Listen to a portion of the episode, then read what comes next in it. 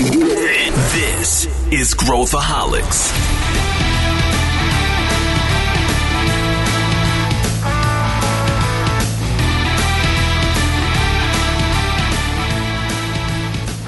Olá pessoal, aqui é Pedro Weingärtner, sou o CEO da ACE e esse é Growthaholics, o podcast onde a gente fala sobre inovação e empreendedorismo. E hoje o assunto é fintechs. Você vai saber tudo sobre esse mundo.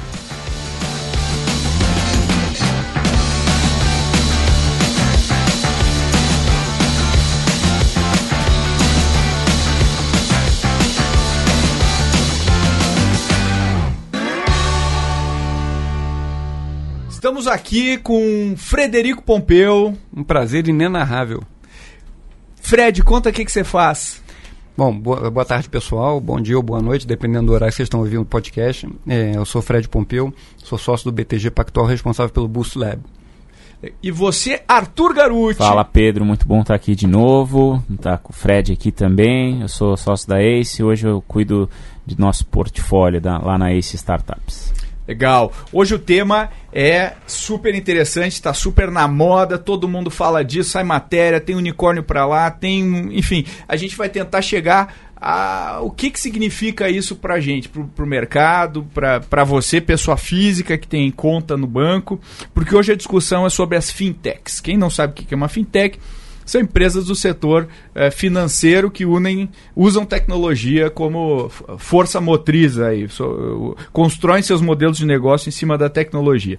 E a pergunta que a gente tem hoje é: as fintechs vão dominar o setor bancário? Qual o futuro desse mercado? O que, que vai acontecer? É, onde estão as nossas apostas? Então é isso que eu e os, e os nossos convidados de hoje vamos tentar esclarecer aqui para vocês. Primeira coisa que eu queria perguntar para vocês é Uh, exemplos de fintechs. Quais são as fintechs? Como é que funciona? Enfim, é, se eu estou falando de crédito é fintech, se eu estou falando de banco digital, o que, que é fintech? Bom, essa pergunta é uma pergunta que a gente tem escutado cada vez mais e, e as porque as fintechs têm ganho cada vez mais exposição no mercado, né? Então é, tem chamado a atenção do, de todo mundo. Você vê cases, em geral, as fintechs são as que têm aparecido mais, principalmente no mercado brasileiro. Então, acho que uma das fintechs que tem ganho mais atenção do, de todo mundo é o Nubank. O Nubank, é, que começou apenas como um cartão de crédito, e agora ele está evoluindo cada vez mais para ser um full banking, digamos assim, com conta, com transferência, pagamento, remuneração no dinheiro investido em conta. E não é à toa que ele vale mais de 10 bi de dólares né, no seu último round, o famoso decacórnio, e, e é, anunciou recentemente ter mais de 20 milhões de clientes, o que significa que ele, em tese, é um dos maiores bancos da, das Américas hoje. Né? Então é realmente um trabalho muito bem executado. Mas você tem diversos outros tipos de, de fintechs também, fintechs de crédito, é, seja para pessoa física, pessoa jurídica, marketplace, marketplaces de crédito também que buscam linkar investidores com tomadores de dinheiro no final.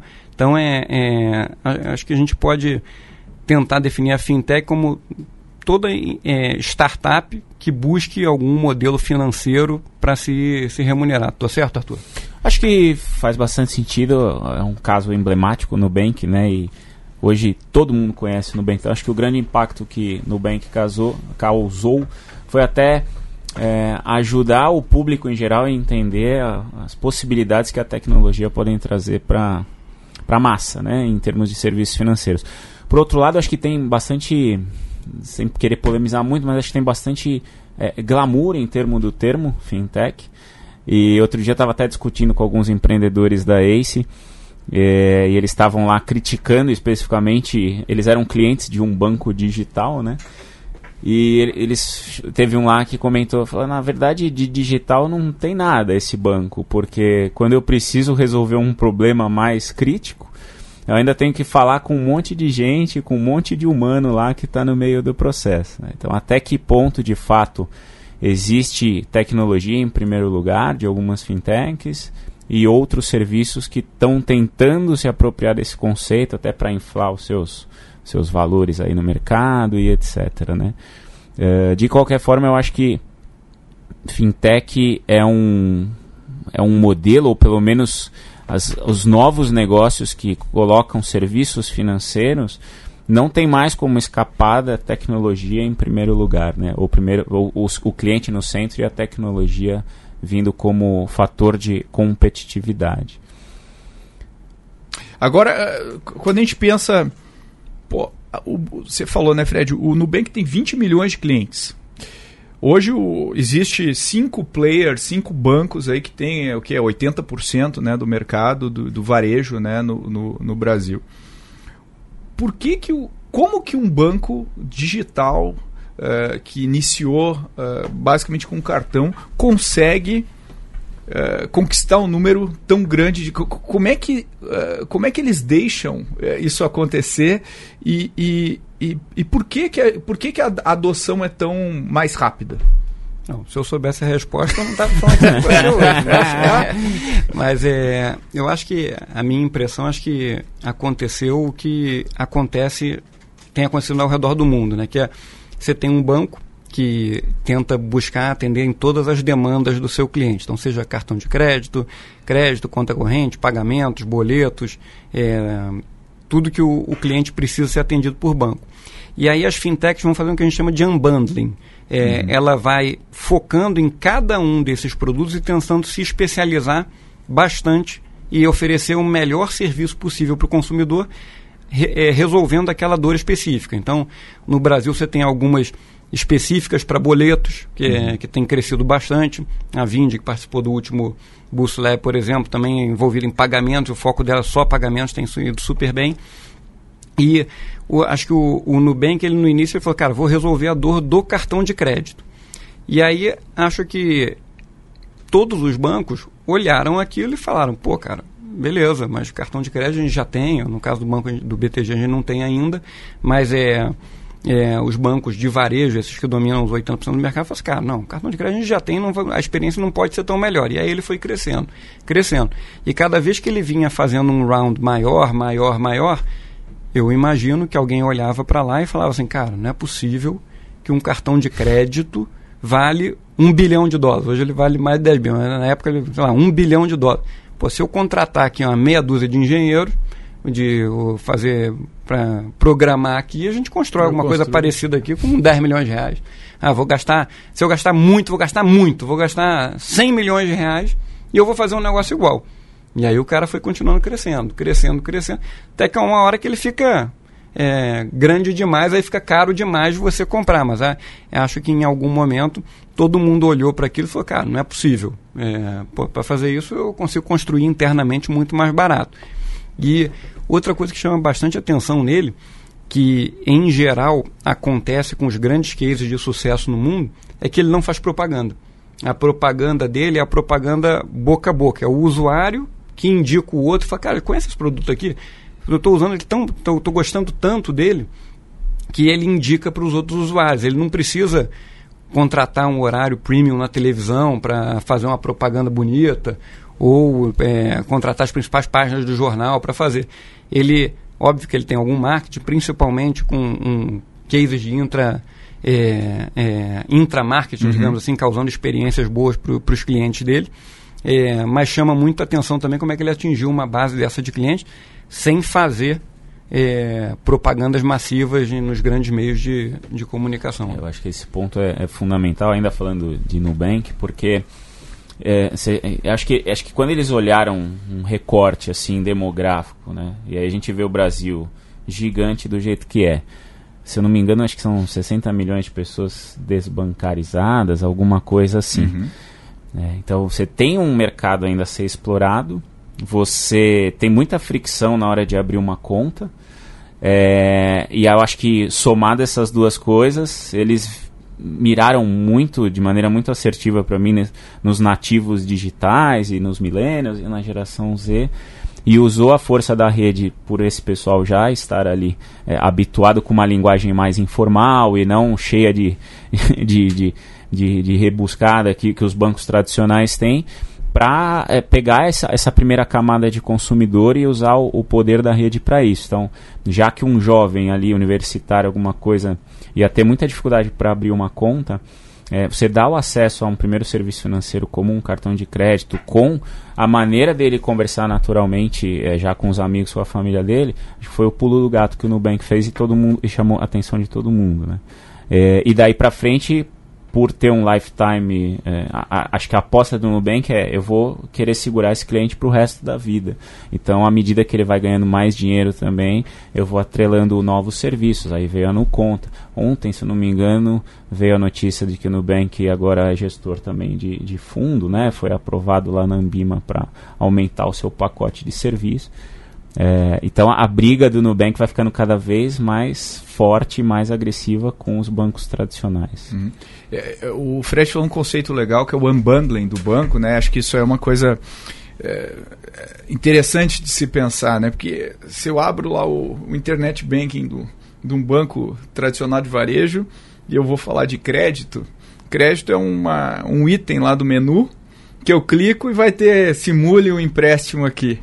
E aí, quando eu destaco isso e pego um time bom, de primeira linha, pensando dia e noite como fazer a experiência de crédito melhorar para o cliente, como se adaptar aos diferentes tipos de, de, de, de, de, possíveis clientes que eu vou ter, eu crio uma experiência completamente diferente. a gente vê negócios como creditas e tudo mais surgindo.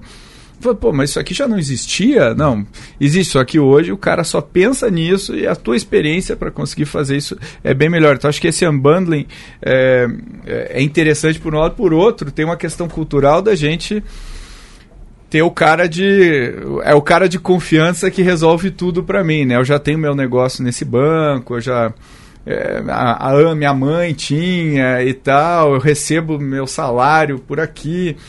Então, meu, eu, eu tenho um certo loquinho assim nesse, nesse cara, mas eu acho que isso está cada vez mais abrindo. E aí tem alguns setores de fintechs, e daí talvez a gente possa discutir se, é, se a Stone é uma fintech ou não é. Acho que é, é, a gente pode debater Boa. sobre isso, mas meio de pagamento hoje virou um negócio sanguinário, né? Quer dizer, é uma é uma é, é, briga para baixo, né? Quer dizer, todo mundo vai baixando, baixando, baixando, baixando. E aí a gente pensa o que, que vão colocar em cima, ou o que, que vai se transformar esse negócio de pagamento. Como é que vocês veem isso em termos de, de, de para onde o mercado está indo, uh, em termos de, desse tipo de negócio? É, eu não sei. Eu, exemplo, se a gente pensar que fintech, só pela palavra tem tecnologia, é óbvio que uma Stone tem tecnologia. Agora, comparado, ela é full digital versus outras soluções que tem por aí. Aí acho que é uma discussão talvez um pouco mais polêmica. Eu gosto geralmente de, de me posicionar aqui, né? Eu acho que é, Stone está para um modelo até mais tradicional de distribuição e como ele foi a mercado, né? Se você pegar o que a Stone faz, ela, ela vai até algumas cidades mais periféricas e vai buscando market share com uma estratégia agressiva de, de gente na rua, e aí criou aquele modelo dos franqueados que vão abrindo é, para contratar os POS. Então não tem assim grandes é, malabarismos né, em termos de, de nova economia ali na, na Stone. O que eu acho que tem, talvez uma linguagem mais simplificada, uma. uma uma forma, uma cultura de fazer o negócio que veio dos fundadores que já tinham as suas startups. se olhar preto no branco mesmo, em relação. Talvez eles so, sejam mais leves do que uma Cielo e tal, porque tem todo o legado de, um ban de bancos tradicionais por trás dessa operação. Ela nasceu mais leve. Mas eu não acho que ela é super digital, como um pagamento que já nasceu como um QR Code, alguma coisa assim. Né? Esse é o meu modo de pensar, já não sei Fred. Não, eu, eu acho que a, que a Stone fez um trabalho realmente brilhante é, de entrar no mercado e ganhar market share no mercado. e acho que a grande força dela foi não só a cultura, né, a cultura e a capacidade de execução lá do, do Street uhum. do seu time, é, que conseguiu entrar num mercado que era bastante concentrado e entrou com propriedade, ganhando market share, ganhando cada vez mais presença no mercado. E eu acho que ele usa assim a tecnologia para tentar é, diminuir o churn. Então ele começa a oferecer outros produtos agregados ao, ao POS final, né, que é a maquininha, é, para tentar que, que o lojista ou, ou, a empresa fique cada vez mais amarrado nele. Né? Então ele começa a oferecer ou comprar algumas startups para fazer conciliação dos pagamentos com o setor interno. Ele investe num ERP para oferecer para o lojista. É, e uma vez que o lojista está com todo o fluxo de caixa no ERP dele, fica de certa forma mais difícil ele migrar. Então é, é eu acho que o modelo de ganhar o mercado foi essa modelo de logística que você comentou foi bastante eficiente, aí talvez remeta um pouco mais ao banco tradicional, mas por outro lado eu acho que eles é, real, realmente investem bastante em tecnologia e eu, eu pessoalmente considero uma, uma fintech. Eu acho que pegando os dois exemplos só, é, tanto Nubank quanto Stone, no final do dia, a gente exaustivamente fala isso ao longo dos episódios aqui, e até o último de, de transformação digital, né? É, falamos bastante sobre isso essas duas soluções, Nubank e Stone, centraram o cliente lá, viram quais eram as dores dele, tanto para abrir uma conta no caso do Nubank, quanto para processar pagamento no caso do pequeno empreendedor, e eles começaram a usar, fazer o go-to-market deles baseado nas necessidades do cliente. É assim que eles vão ganhando a fidelidade desses clientes e reduzindo o churn depois. Acho que esse é o principal pulo do gato. É. E aí eu acho que a tecnologia ela é um meio importante para você ir tirando essas fricções aí de processo. Né? É, eu, eu acho que a gente poderia falar assim que o cartão está para o Nubank, assim como as maquininhas estão para a Stone. Né? Quer dizer, é, é, a pergunta que vem aí é o, é o, é o que vem depois. Né? É, Porque, boa se a gente olhar para a Cielo, o que, que vem depois da maquininha para a Cielo? Eu não sei se ela está preparada para responder essa pergunta com a mesma propriedade que, que a Stone. Falar com a Stone, falar, não, não, peraí, eu não sou empresa de maquininha, é, essa é minha estratégia, o meu roadmap é esse, eu estou me especializando por setor, eu estou fazendo... Então, assim, eu, é, é, eu, acho que tem um, um refinamento, é, talvez, estratégico hum, bem maior, né, do, do, que, do que a média. Agora, existem outros tipos de fintechs também. A gente pensa no ecossistema, a gente geralmente coloca em blocos, né? Banco, é, é, meio de pagamento, crédito. É. Mas e aí? Tem cara que calcula score de risco, tem cara. Tem vários outros players que, que fecham essa cadeia que talvez olhando a, a né, o quanto o mercado está saturado em vários desses eixos, sejam as verdadeiras oportunidades, é, é, né, pensando investimento versus retorno, desses caras aí no meio. Faz sentido isso para vocês? Faz, eu acho que no limite, é, todo, toda startup que consegue ter uma alta densidade, alto fluxo de clientes, e aí sejam clientes, pessoas físicas ou pessoas jurídicas, tem uma oportunidade de virar uma fintech, porque ao você ter uma série uhum. de, de pessoas ou empresas usando aquele sistema todo dia, ele começa a conhecer o perfil de consumo, o perfil de usabilidade, aonde aquela pessoa vai, o que, que ele faz. E aí, conhecendo melhor, ele fica numa posição mais vantajosa para dar crédito para ele. Então, saindo um pouco do Brasil, indo para a China, você vê o que o Alibaba fez com a Ant Financial. As pessoas usavam tanto o, o, o, o Alibaba que ele começou a oferecer microcrédito, uhum. começou a oferecer oportunidade de investimento, começou a oferecer seguros. Então é uma empresa que não era uma fintech e começa a virar uma fintech. É, por, por, por, essa alta frequência e aí por um conhecimento cada vez maior do, do consumidor. E acho que então, o que eu quero dizer é que no, no limite e no fundo, tudo converge para você atender o seu consumidor, o seu cliente, da melhor maneira possível, porque você dando a melhor experiência para ele, ele vai ter querendo, ele vai querer sempre estar com você. E aí uma vez que ele está com você o tempo inteiro, você tem a oportunidade de fazer tudo com Exatamente. ele. Exatamente.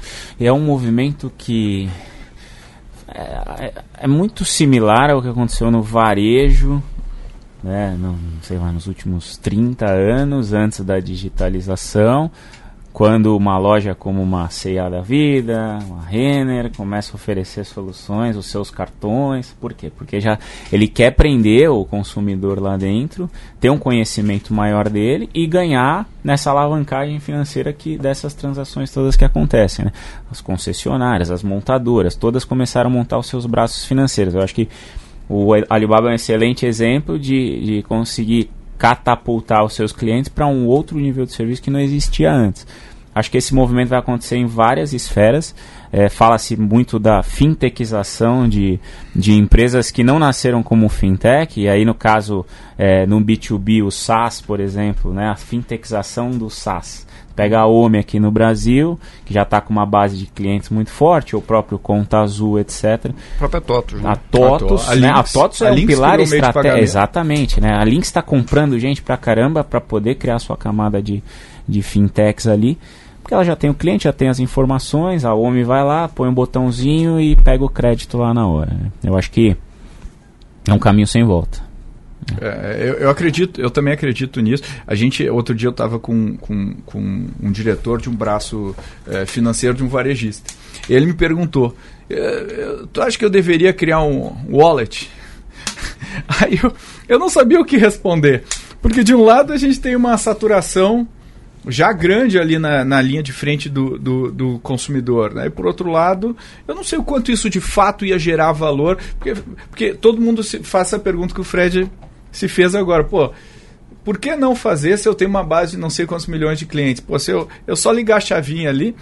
Mas eu acho que talvez tenha o pessoal subestime o, o esforço, Quão difícil o é, né? trabalho que é criar um outro produto, porque é, para mim são duas competências é, bem distintas, né? Você ge- gerenciar um produto dessa magnitude com essas características, é, comparando com as características tradicionais, né? Então, eu acho que talvez o. é, Me corrija se vocês acham que eu estou errado, mas é, o hype do fintech, né, como a gente vê tanta gente falando sobre o assunto, faz com que algumas startups vão lá.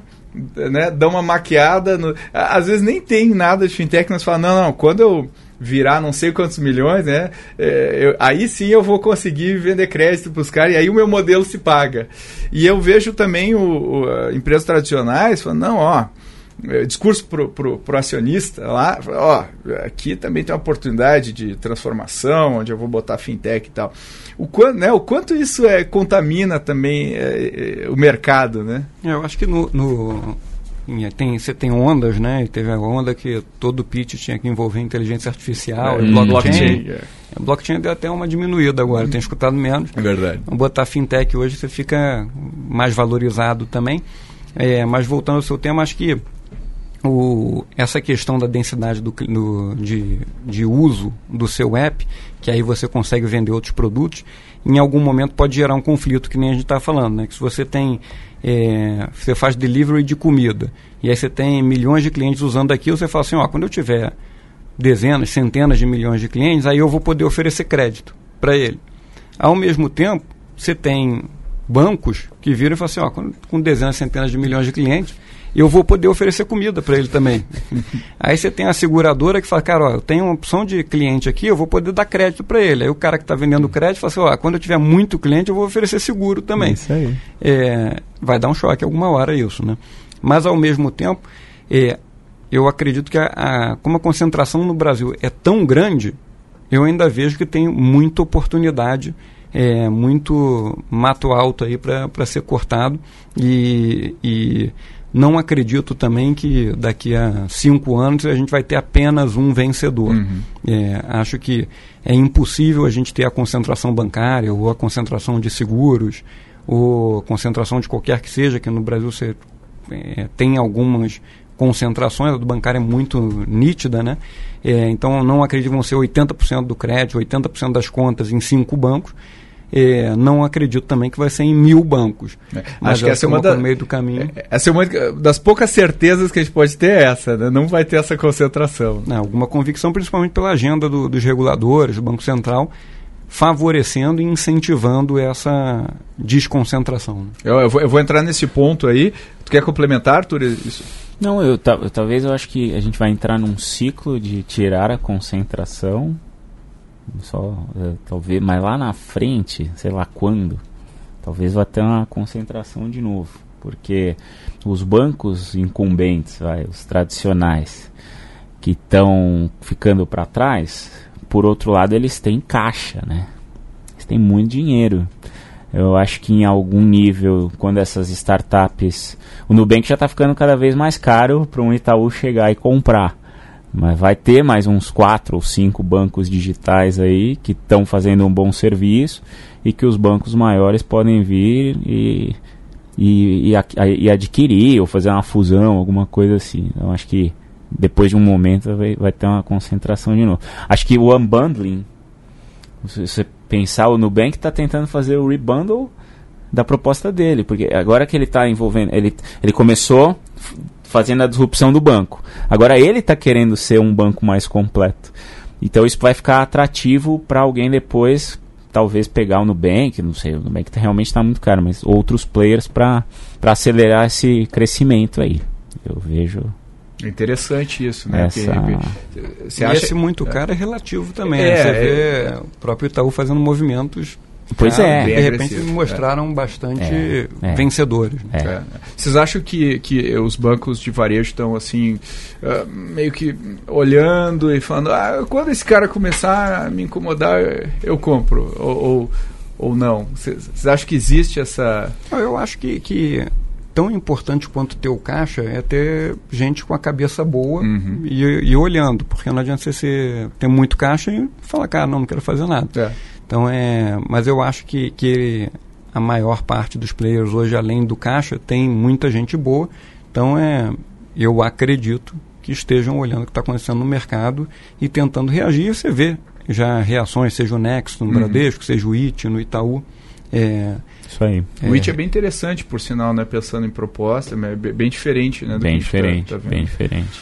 Agora, é, o Fred mencionou o regulador e eu acho que o regulador desse setor, provavelmente dos reguladores aqui no Brasil, é o do, do, dos mais progressistas nos últimos anos, incentivando né, essa, essa, a concorrência de, de outros players, até para quebrar esse, esse essa quase oligopólio aí. Não, não chega a ser oligopólio mas essa concentração de, de, de, de bancos.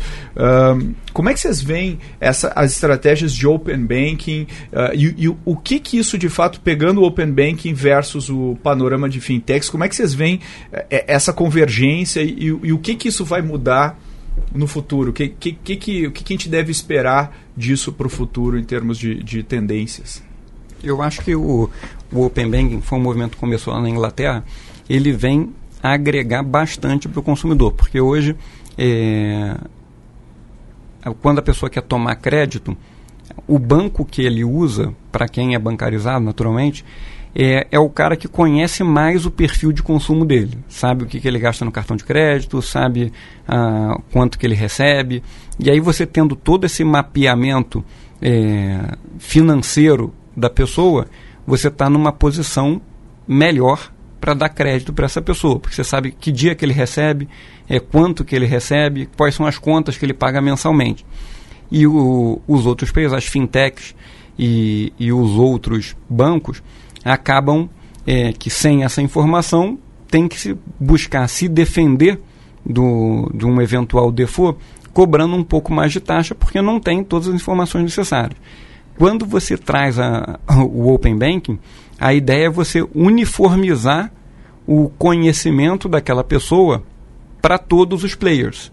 E aí, com o mesmo nível de informação, pode acontecer, e certamente vai acontecer, de algum outro player ter um pouco mais de apetite a risco do que você para determinados perfis de clientes. E aí, é, então, no final, é, tende a baratear e aumentar o número de pessoas elegíveis a, a, tomarem crédito, o que naturalmente vai ser muito benéfico para a economia como um todo. Uhum. Uhum. É, eu, eu, eu, acredito, eu concordo, eu acho que. Uh e, aí entra toda aquela coisa, né? se o cara, se todo mundo tem acesso a uma base é, semelhante, né, ou a, dados semelhantes, a forma como você trata os dados e recombina esses dados com os que, com os que você já tem, aí vem inteligência artificial e data science e tal em cima, vai se tornar cada vez mais um diferencial competitivo de, de, desses players no mercado, né? Exato. E acho que o, o grande barato da inteligência artificial, que muita gente usa meio como buzzword, mas quando você vai para a China, fui para Israel ano passado, você começa a ver é, essa ferramenta usada em larga escala, você começa a ver realmente a potência e o poder desse negócio. Não é à toa que o próprio Jeff Bezos está falando que ele acredita que vai ter que ter uma regulação, porque é uma ferramenta muito poderosa. Uhum. E Mas indo para o lado positivo da, da, da ferramenta, ela consegue personalizar a oferta de produtos e serviços baseado no seu perfil, numa escala que seria impossível, ainda que você botasse um bilhão de pessoas para ficar analisando cliente a cliente. Primeiro que seria impossível, porque você é, ia ter que um consumo de caixa tão grande para você botar tantas pessoas para olhar, né? É, e, e, segundo porque ela consegue é, replicar e com mais eficiência, olhando mais dados, mais rápido, é o que o ser humano não faz. Uma brincadeira, assim, comparando, só para a gente referendar, é, tive a oportunidade de ir na Singularity, e aí o cara falou assim, você prefere se consultar, você tem um câncer de pele, você prefere se consultar com um médico que estudou a sua vida inteira, e na vida inteira provavelmente ele viu umas 10 mil, 50 mil amostras de câncer de pele, ou você prefere tirar uma foto do seu câncer de pele e dar para um computador sofisticado que tem inteligência artificial que olhou todas as amostras de câncer de pele da história marcado? É mais provável que o computador identifique com mais precisão é, isso. É, e é um pouco o que acontece no, no, no serviço financeiro. Se você consegue analisar toda a história, todos os caras tiveram aquele tipo de perfil, comportamento na história, você consegue ter uma oferta mais personalizada e, e que é, vai ter mais aderência com aquele cliente. Eu acho que até complementando com um caso prático recente, né, a aquisição que o Itaú fez da Zup uhum. Innovation, né, que para muitos soou como algo estranho, até pelo preço que foi pago, né, é, vem de encontro a como adaptar um banco daquele tamanho para conseguir absorver mais rápido do que todo mundo essa, essa oportunidade de, de ter as suas APIs e as suas coisas interconectadas aí, já que ele tem uma base de clientes gigantesca, certamente Itaú está preocupado em como que eu vou extrair o máximo de informações dessa minha base que já está dentro de casa, mas que hoje eu não consigo tratar. E aí você começa a entrar numa briga é, por talento por gente. Eu acho que os bancos uhum. incumbentes aí, né, os tradicionais, nunca estiveram tão preocupados em trazer talentos para acelerar essa, essa, é, essa criação de integrações para o Open Bank, para toda essa nova regulação que está acontecendo. Essa é uma outra briga que eu acho que as startups vão sofrer daqui para frente, que é para contratar data scientists, competir, com, competir por né? talentos com, com bancos tradicionais que tem mais punch para é, mas isso não é só no. Não é, primeiro que não é só no com banco, isso não é só no é, Brasil. Isso é tecnologia né? no é, geral. Você vai lá no, no Vale do Silício hoje. O, eu tive lá com o vice-presidente do Google, ele falou, cara, a gente compra uma startup por semana. E às vezes muito mais do que comprar a tecnologia, ele fala que ele faz o famoso acquihire, né? Ele compra a empresa, na verdade, para comprar o time, o time. É, para ajudar. É, então, é, é, acho que é um, um, desafio que, se por um lado é, é, muito sexy você trabalhar numa, numa startup e tal, por outro, é, lá no Vale do Silício, por exemplo, a turma está falando, cara, que quando é, existe um certo grau de abstração ou de convicção para você trabalhar numa startup, porque no início você não vai ganhar dinheiro, você tem que acreditar que aquele negócio vai funcionar lá para frente. E aí vem um, uma big tech dessa uhum. e bota um checão é, para levar logo no início, você tem que estar tá bastante convicto de que é aquilo lá na frente. Naturalmente você tem casos fantásticos que dão muito certo, tem, mas tem muitos casos, né? a maior parte dos casos é o caso de uma startup que acaba fracassando e ele teve oportunidade lá atrás. Então é, imagino que deve ser desafiador você olhar e, e ter a convicção Com qual certeza. caminho seguir. Né? Legal. Eu, pensando aqui nesse, nesse, nesse cenário, a gente falou muito cenário nacional, o Fred deu umas pinceladas aí em China, e tal. Uh, como é que vocês acham que está o Brasil frente ao resto do mundo quando a gente fala de fintech? Quer dizer, a gente está à frente, a gente está. Porque a gente olhando os números, de, em número de clientes né, dos bancos, a gente tem uma. Não vou dizer, alguns casos a gente até é superior aí a vários mercados, fora, fora a China, mas no geral, assim, Fred, você que tem uma andança aí legal nesse setor, que, como é que você avalia o, o mercado brasileiro versus o resto? Eu acho que o, o, o Brasil está bem, tá bem parado. Naturalmente, você tira a China e Estados Unidos da conta, que são Uhum. dois outliers.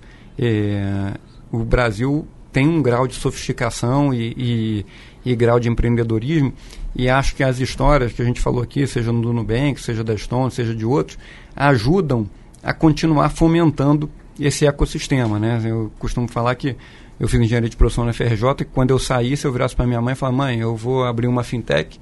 A minha mãe ia falar, legal, pô, coitado, não arrumou um emprego. Então, ele foi lá tentar empreender, tadinho.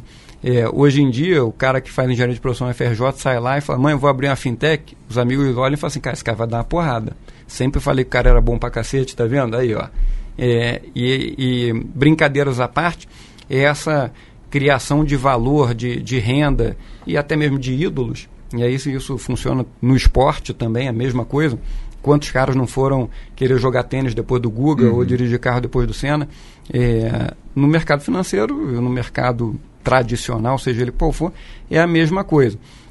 Então acho que o Brasil é, tem, tem, está numa posição boa frente ao resto do mundo, não é líder, mas está numa posição boa. É, acho que o principal desafio é um pouco aquele que o, que o cara do Sequoia, o Doug Leone, falou ano passado, é, é o número de engenheiros e, e, uhum. e que o Brasil forma por ano.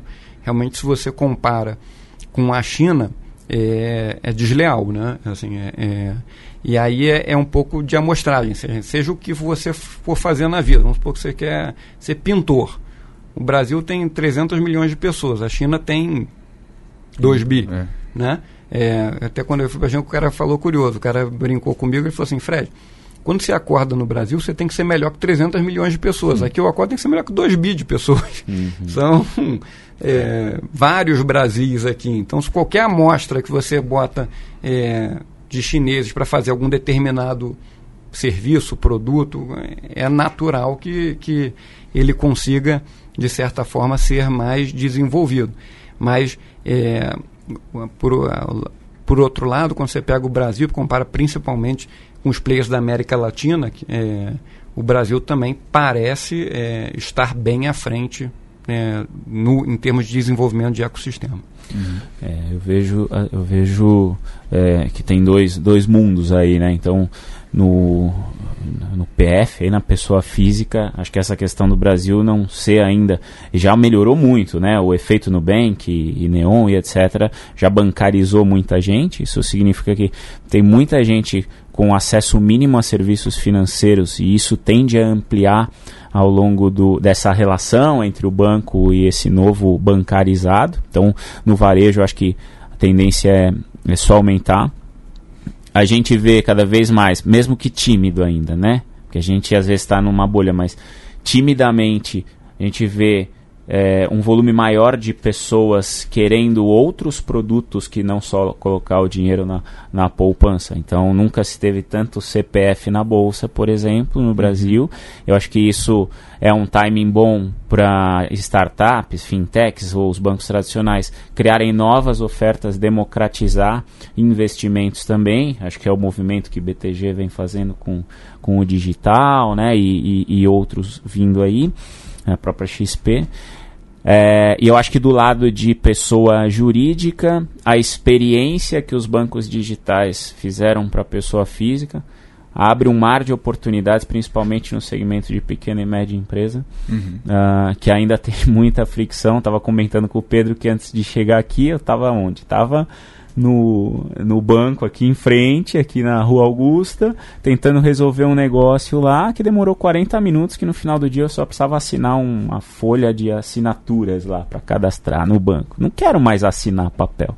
Eu quero ter biometria, eu sou uma conta PJ, mas eu também quero ter é, a experiência de um Nubank para minha empresa. E eu acho que isso é uma grande oportunidade é, para o Brasil, especificamente, que tem muito CNPJ espalhado por aí, né? É que o teu caso era para receber centenas de milhões de reais, é, aí é sempre um pouco é, mais não, complexo, é, né? Com segurança, carro forte, não, não, é, não é tão trivial.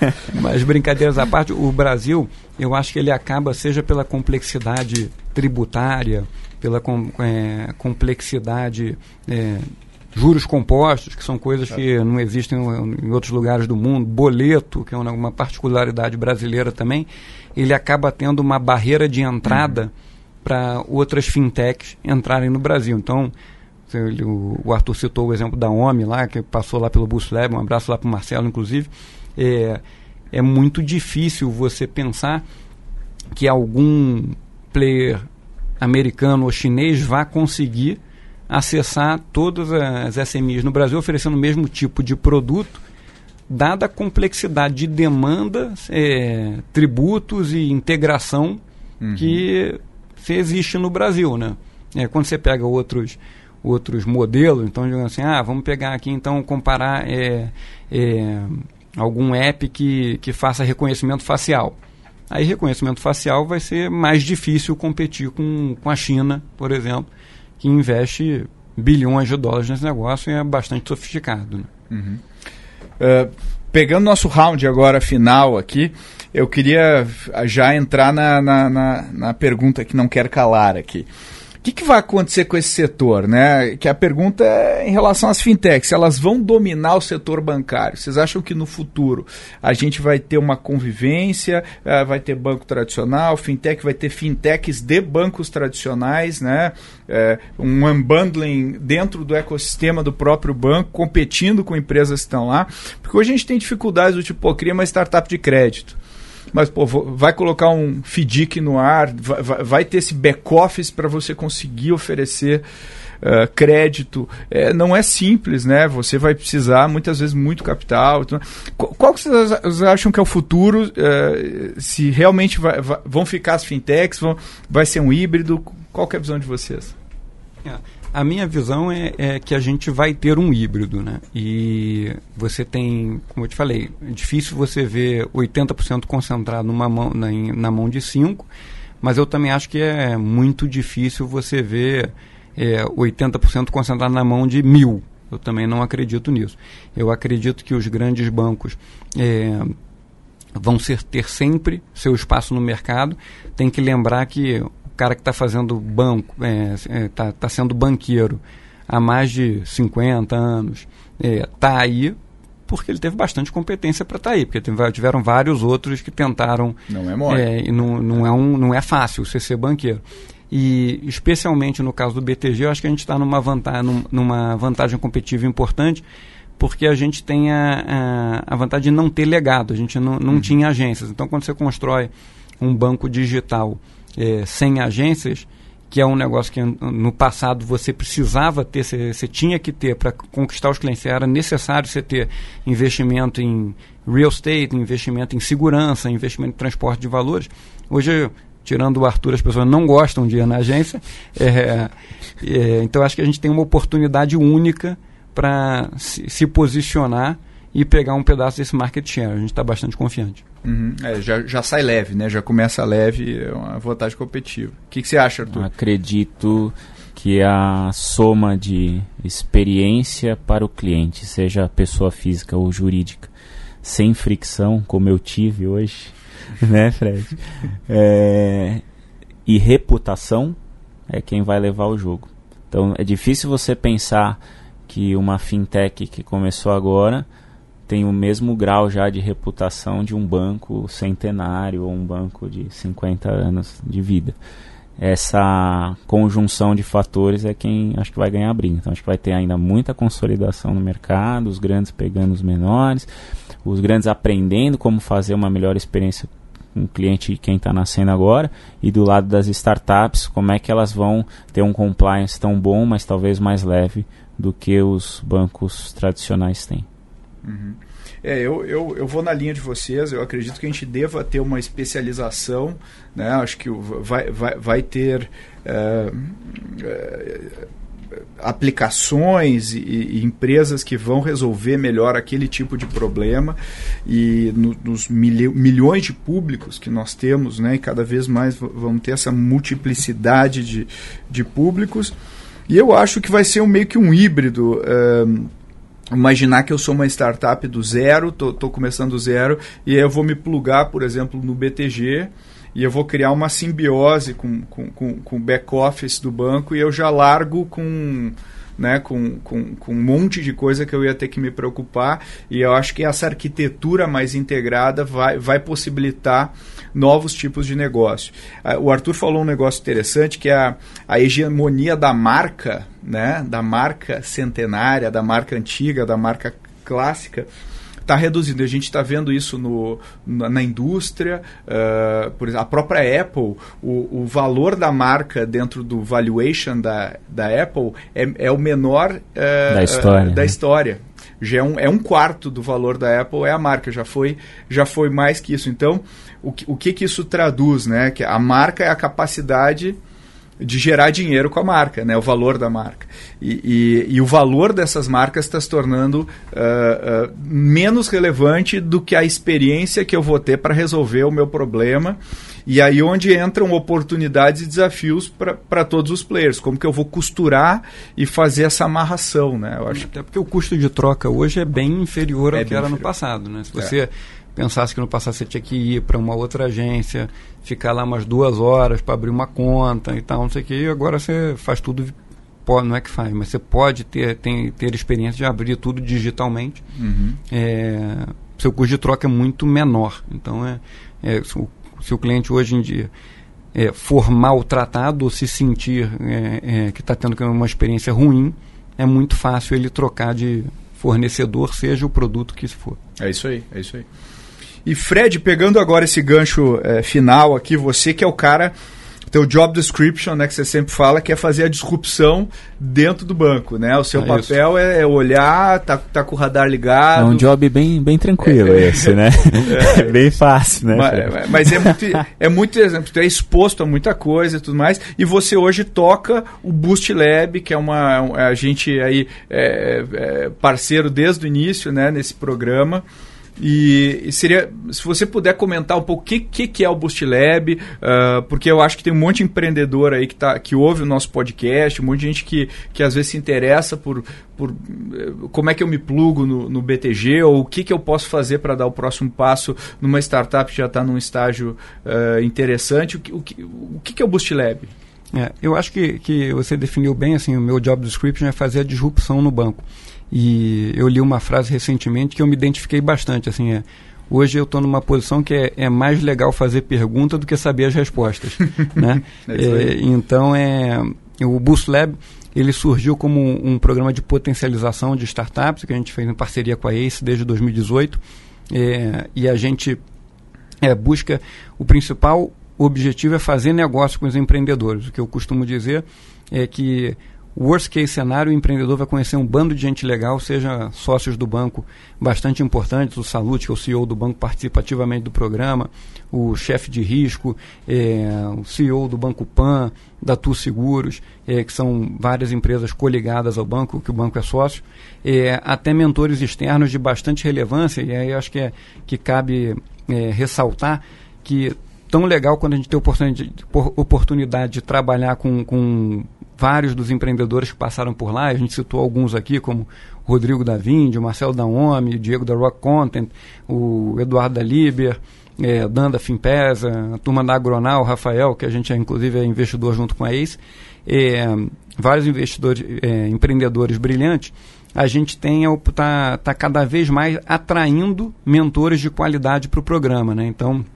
a gente anunciou agora em janeiro a entrada de dois novos mentores de peso, um é o Edinho, que é o CFO da Minerva, e, e o outro é o, o, Spinelli, que é um, um dos advogados é, maior referência no mercado de capitais no Brasil, fora diversos outros amigos e, e de bastante relevância, tipo Cláudio Galeazzi, que foi CEO do Pão de Açúcar, o Florinha Bartonec, do Constellation, o Otávio da DOTS, né, o Stélio do Mercado Livre, Joel da OLX, você tem a turma... Sônia Reza. Sônia Reza, que foi CEO da Dudalina durante muito tempo.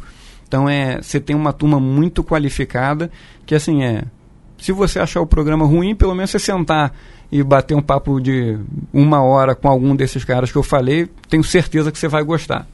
Eu falo, basic esse cenário, você vai conhecer um bando de gente legal e ainda vai arrumar um cliente do porte do grupo BTG.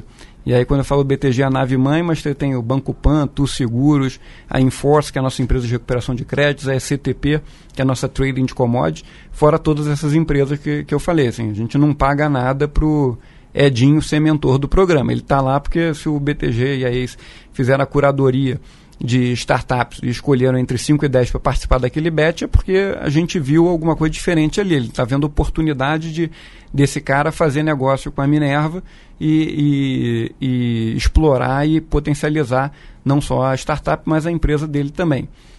Eu falo, best case cenário, ele vai conhecer um bando de gente legal, vai fazer negócio com, com essas empresas que eu falei, e vai arrumar um sócio do, do tipo BTG. Então, das 28 empresas que passaram por lá, a gente investiu em cinco, né?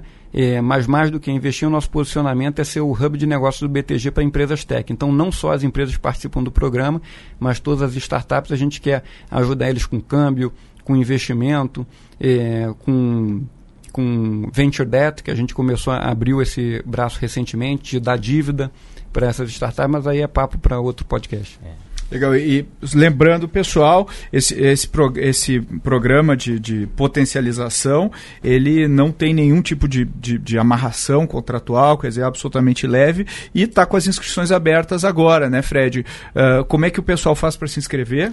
É verdade. As inscrições são através do site boostlab.com.br, é, vai estar tá aqui na descrição do podcast também, é, e as inscrições estão abertas até 7 de fevereiro. A gente, no BET passado, a gente teve mais de 265 inscrições. A gente seleciona 15 das que têm maior aderência com a tese, com a estratégia do grupo, para convidar para um pitch dele para os sócios lá do banco. E aí a gente convida entre 5 e 10 empreendedores para participar desse programa, que é um programa semestral. Perfeito. Fred e Arthur, muito obrigado pela participação de vocês. Eu achei que a gente ia ter aquele ah da nossa plateia. Né? Podemos fazer, não, a gente insere no, no, no na sonoplastia. na sonoplastia. Nosso ah, amigo então tá João tá aqui. O João vai inserir. vai inserir. Que quando o papo é bom sempre tem, né? A plateia é, reclama é que termina cedo. É isso aí. Mas, pô, obrigado pela tua participação, Fred. Valeu. Arthur. Muito obrigado mais uma vez aí, Fred. Valeu pela parceria de sempre com a Ace. Muito bom ter você aqui. Muito obrigado pelo convite.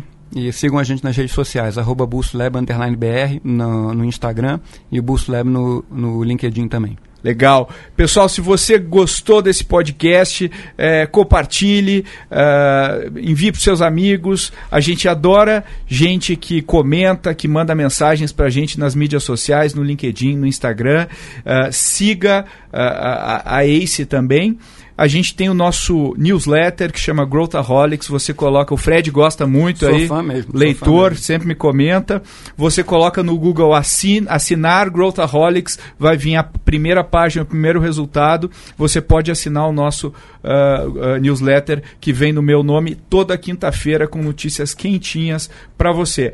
Obrigado pela sua audiência. Até a próxima.